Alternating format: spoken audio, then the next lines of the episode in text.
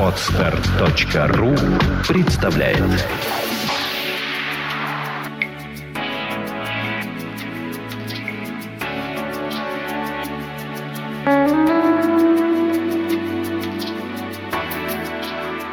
Добрый день, дорогие слушатели. С вами подкаст «Психология, миф и реальность» и его ведущий Андрей Капецкий. И в гостях у меня сегодня Владимир Александрович Иванов. Добрый день, Владимир Александрович. Добрый день. Но говорить мы будем не о а, ваших вопросах, отвечая на ваши вопросы. А сегодня мы взяли тему, которая непосредственно близка к названию нашего подкаста. Сегодня мы будем разбирать мифы о психологах, о психологии. Не просто зачитывать миф и как его развенчивает кто-то, а высказывать еще и свое мнение, иногда совпадающее, иногда не совпадающее, но это мнение наше. Вот такая у нас будет дискуссия. Можно начинать? Давайте начнем. Начну я со вступления. А, в интернете я нашел, что народная мудрость гласит, сам себе психолог – это как сам себе стоматолог. Больно, неудобно и чревато осложнениями.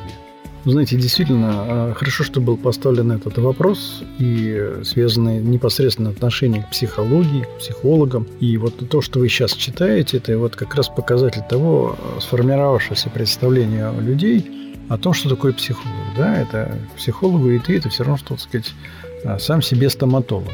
В чем тут вопрос? Мы действительно, когда у нас есть проблема с человеком, возьмем, скажем, медицину, болит зуб, мы не можем себе помочь не можем никак.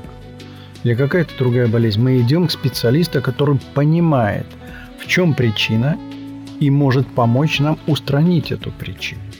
Вот это специалист. Но у нас есть еще вопрос. Когда болит тело, мы понимаем, что делать. Или специалист, он знает, куда наложить повязку, как это сделать повязку, или вскрыть нарыв, делать операцию. А вот когда у человека болит, как скажем, душа, на что нужно накладывать повязку? Что это такое душевная боль? Куда надо обратиться, когда у человека это состояние такое возникает? И тогда мы чаще всего обращаемся за советом товарищу, другу, то есть к другому человеку, который может там как-то это помочь, объяснить, что с нами происходит. Но главное в этом, как снять эту душевную боль. И тогда мы вынуждены обращаться к специалистам. Человек не всегда это удается сделать самому. Вот о чем идет речь. Мифы я нашел на просторах интернета, естественно. Мнение о развенчании мифов я также нашел на просторах интернета. Это не наши придумки, это не наше мнение. Наше мнение мы будем предварять нашими комментариями, что это наше мнение. Давайте начнем с мифа первого, который бытует у людей. Итак, миф номер один. Психолог так или иначе имеет дело с ненормальными людьми, нормальный здоровый человек к психологу не пойдет, потому что между психологом, психотерапевтом и психиатром нет никакой разницы. А человек, который развенчивает этот миф, пишет, в чем опасность этого заблуждения? Такое утверждение стало наиболее распространенным мифом, касающимся профессии психолога. При этом социальная ситуация в нашей стране складывается таким образом, что множество людей нуждались и нуждаются в психологической и психотерапевтической помощи. Но устоявшиеся стереотипы не позволяют им обращаться к клиническим психотерапевтам. Все слышали о роли психиатрии в тоталитарном обществе и судьбе диссидентов, попадавших в психушки. Да и до сей поры на человека, посещающего психотерапевта, многие косятся. Именно это часто отпугивает обычных людей, которыми обращение к психологу очень помогло бы решить важные задачи в своей жизни или преодолеть серьезные сложности. Это то, что написано в интернете. Дальше идет комментарий человека, который как бы опровергает этот миф. Звучит это опровержение так. Психолог не имеет медицинского образования, если не получил его отдельно, или не имеет права лечить. С психическими отклонениями человек имеет дело врач-психиатр. Психолог же имеет дело со здоровыми людьми, имеющими те или иные трудности или проблемы а, в жизни. А разделение деятельности психолога и психотерапевта не так очевидно, но оно есть. Психотерапевт имеет дело с глубокими психологическими травмами, личностными проблемами. Другими словами, по сравнению с психологом, психотерапевт занимается более сложными случаями, а психолог же скорее консультирует, разбирается с частными случаями, даже и дает рекомендации. Кстати, бывает и так, что работа, нача- начавшаяся как консультация, может превратиться в серьезную длительную психотерапию. Ну, давайте так, действительно нужно ввести некоторые понятия, вы ввели уже эти понятия, и развести. Потому что люди не знают, э, когда возникает э, серьезная проблема, к кому обращаться. Вот с каким состоянием душевной боли кому идти? К психологу, психиатру, психотерапевту или психиатру. Чем отличается один от другого и от третьего? Что у них общего, во-первых? Сам человек, у которого есть проблемы. Это наше мнение. Да, это наше мнение. Второе.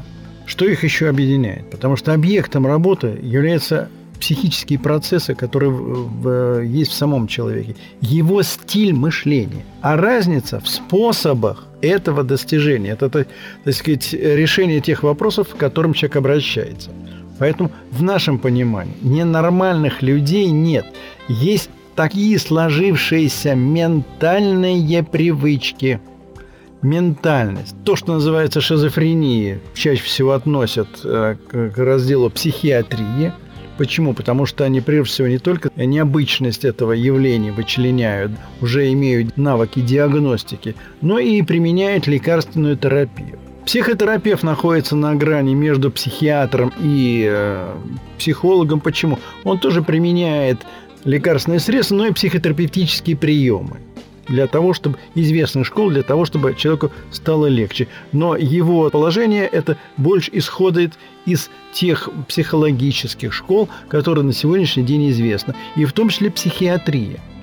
А у психолога отнесли к тому, что он занимается, знает направление психологических школ, знает техники, то же самое когнитивисты, бихевиористы называю, гештальт – это все техники, которые позволяют тоже вытаскивать проблему человека, но решать ее чисто психологическими средствами, не прибегая к лекарству. И тут возникает перед человеком вопрос, а куда идти? Кто вот поможет? Кто поможет-то? Вот здесь э, есть у нас еще одна особенность. У нас нет этой культуры, она только формируется, куда обращаться. Поэтому нужно вот эти пояснения. На одном из подкастов мы говорили вот о чем, что есть разные школы психологии которыми пользуется и психолог, и психотерапевт, и психиатр. Они все равно вынуждены обращаться к некоторым средствам работы, потому что нужно сначала объяснить происхождение душевного состояния, того дискомфорта, который возник. Вот мы представляем школу, которая начата профессором Орловым Юрием Михайловичем. Это школа поведенческого подхода. А центральным пунктом работы в нашей школе заключается в работе с переживаниями. И мы видим, что переживание возникает в результате последовательности умственных актов, в результате которых порождается душевная боль обиды, может быть, вины, может быть, стыда, страха, гнева, оскорбления, зависти, ревности, переживания горя, страха смерти. И вот эти вещи уже объяснены, в нашей школе объяснены, как они рождаются в уме – но не только объяснены, как они порождаются в уме, и дана технология работы.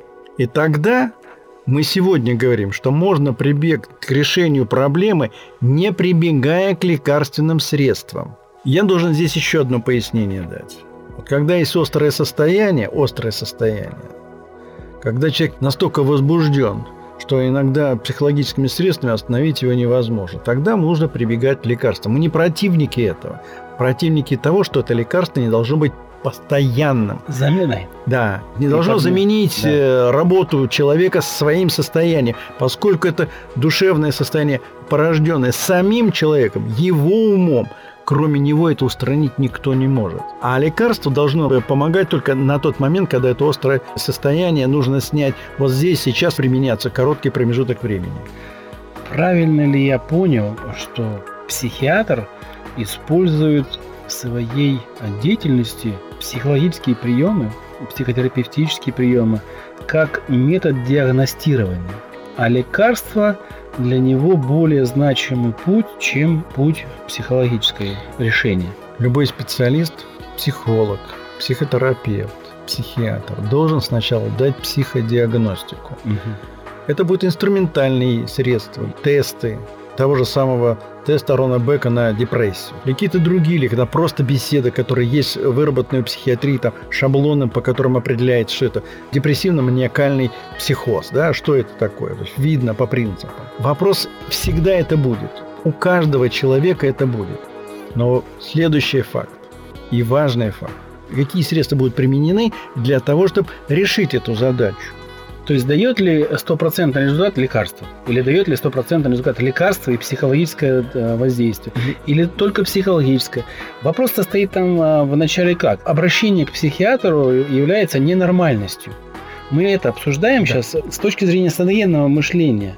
Мы подошли к тому, что ненормальности, сказал в самом начале, их как бы нет. Угу. Есть просто такое сложившаяся э, ментальная привычка, которая воспринимается нами как ненормальность. Я употребил шизофрения, да, необычное поведение человека, но это все равно работа его ума.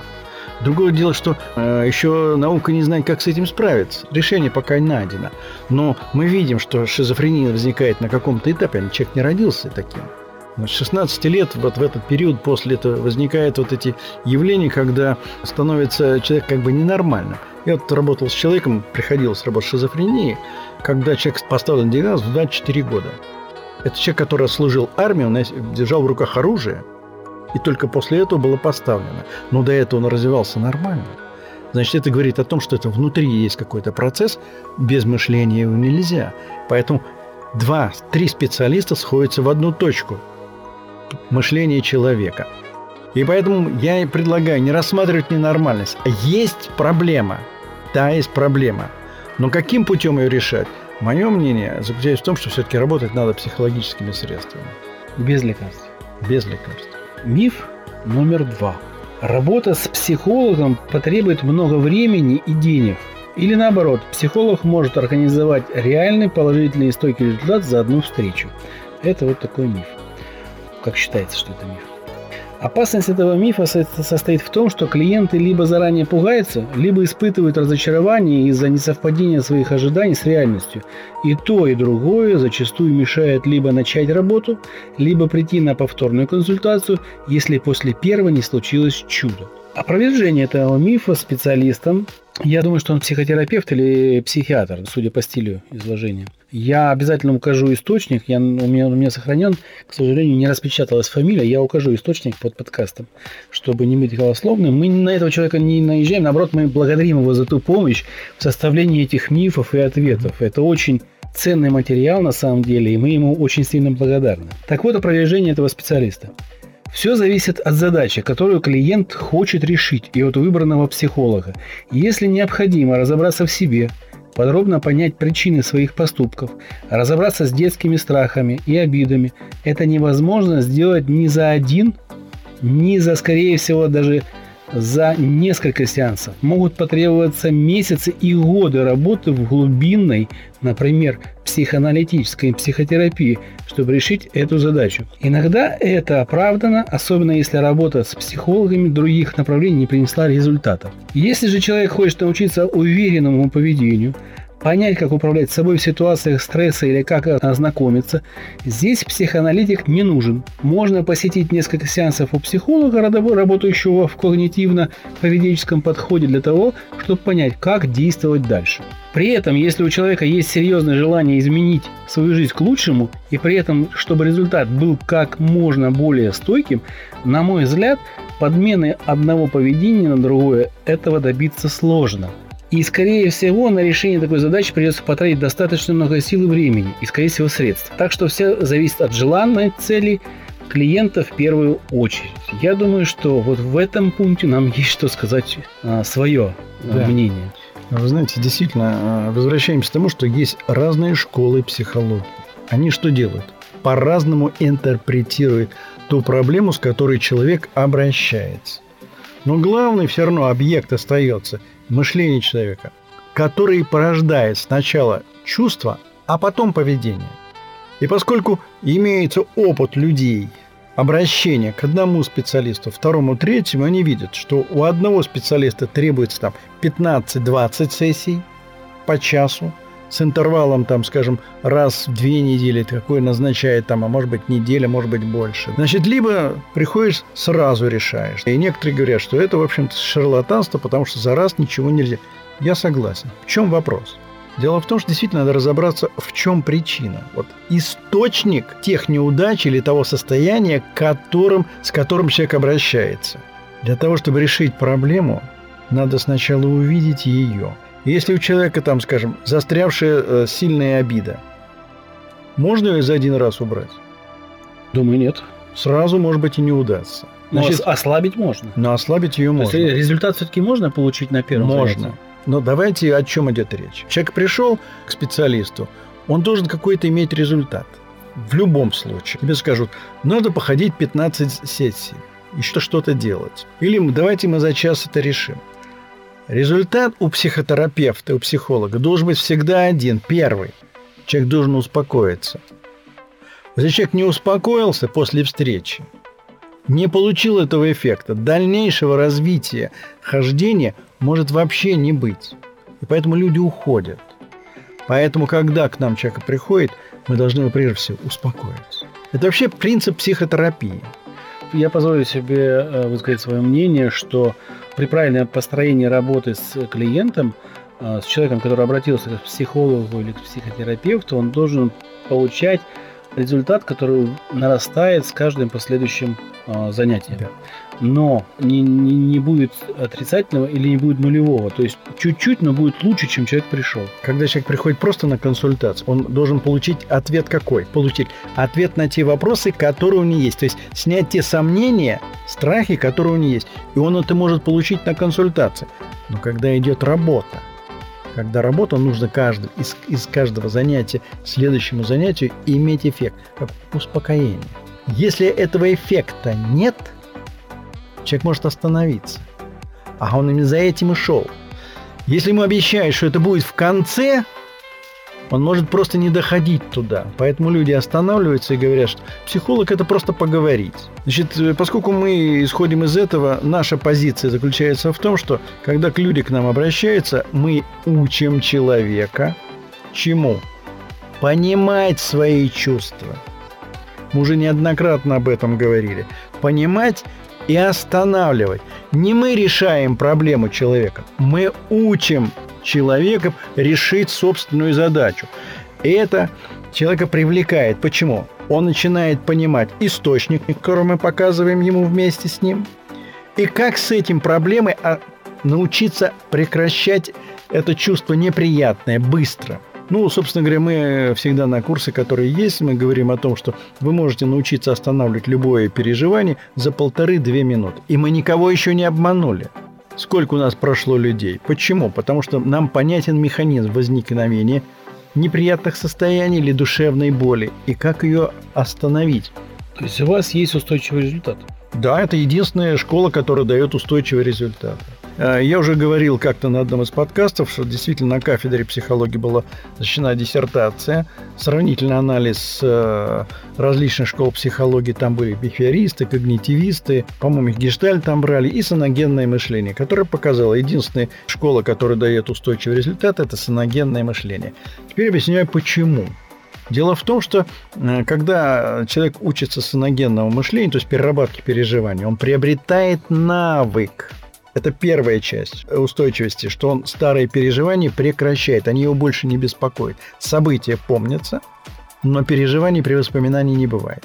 Вторая часть устойчивости, когда человек в будущей жизни применяет эти навыки, и они дают тот же эффект успокоения. Вот, вот эта ментальная привычка, это же мышление, именно поэтому она воспроизводится как устойчивый эффект. То есть применение навыков. Так же, как мы умеем читать, да?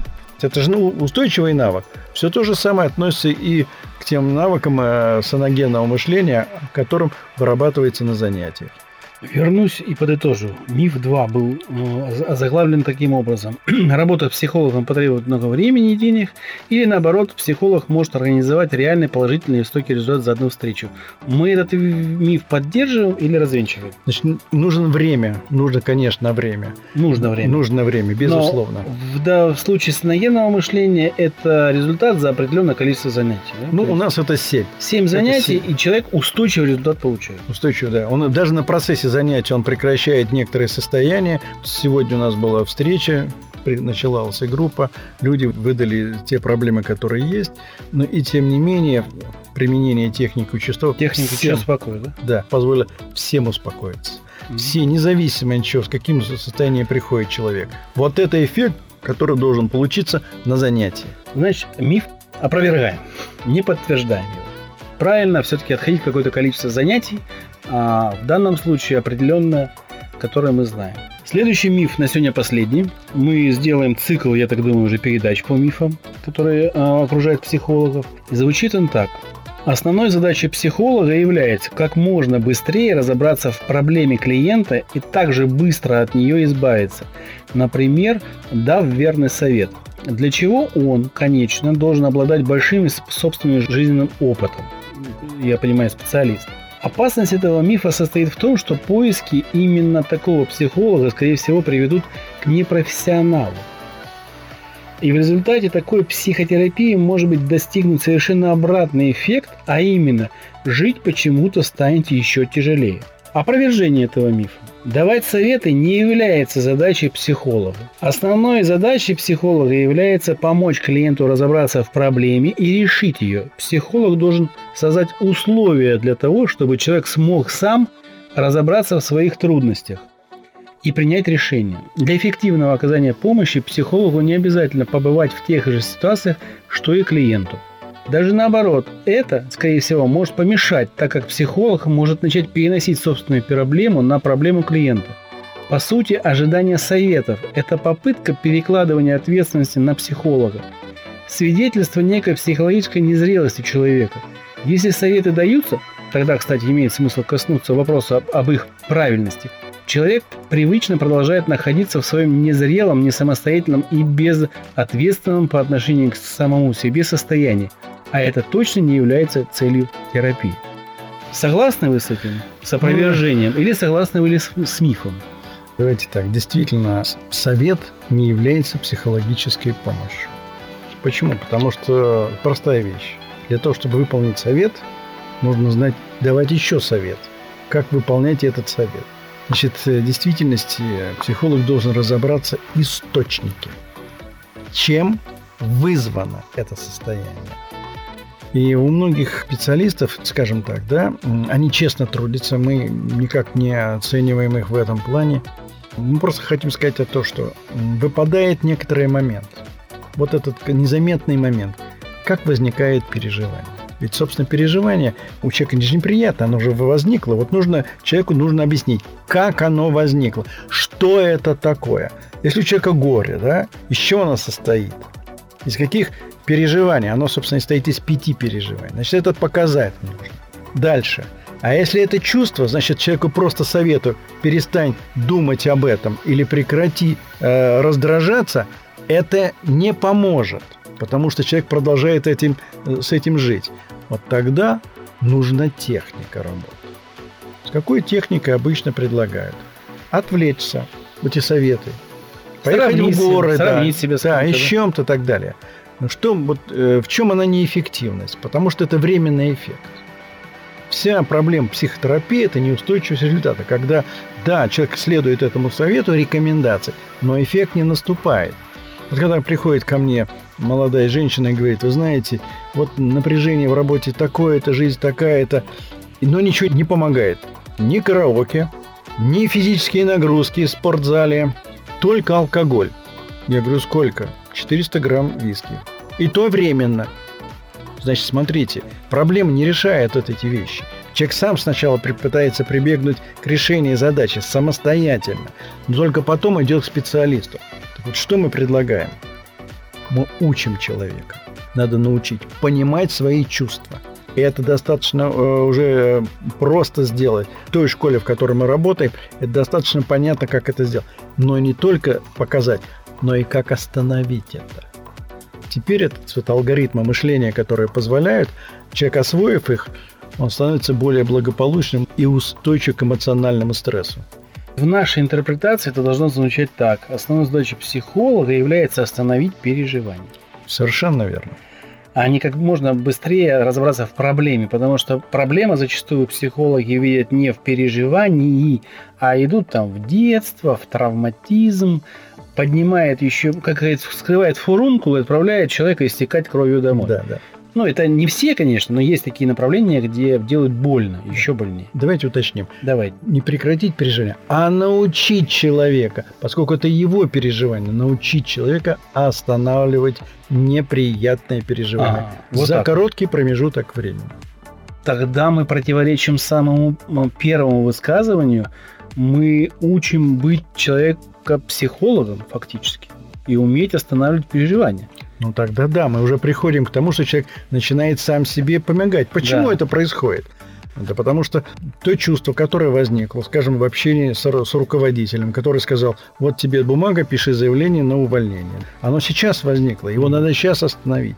Человек не может прийти сейчас к специалисту, к психотерапевту, а это может быть еще пятница, а это надо Мгм. два дня подождать, а может быть ты че заболел, еще не можешь откладывается. Нужно уметь это сделать сейчас, потому что это сказывается на здоровье, на отношении внутри семьи. Человек должен это уметь делать. И мы этому учим. Значит, я, насколько понимаю, это будет выглядеть так. Если сравнить с дантистом, человек приходит с какой-то проблемой, мы вырываем его зуб или лечим кариес, он отправляется домой и там проводит профилактические какие-то вещи, чтобы этот кариус больше не возникал. То есть, грубо говоря, чистит зубы. Да. То есть мы его научаем правильно чистить зубы. Ну, если такое аллегорию, Да. так сказать, сравнение такое проводить, скорее всего, это похоже так. И он становится тогда дантистом на дом. Потому что он предотвращает. Он не дантист, он просто ухаживает за собой. Тогда он не психолог. Кто он себе? А как вот, как вот тогда это определить? Очень тонкое Что понятие. такое психолог? Да, ведь мы пользуемся чем? Некоторым набором наших мыслей, который определяет наше поведение. Мгм, Мы кто для себя? Если сходить из этой точки зрения, то мы психологи для себя. мгм. Но мы сами собой руководствуемся. Другое дело, что когда наше поведение, которым мы пользуемся, образ мысли, дальше наши чувства и поведение, которое мы применяем в повседневности, вдруг не дают того результата, который...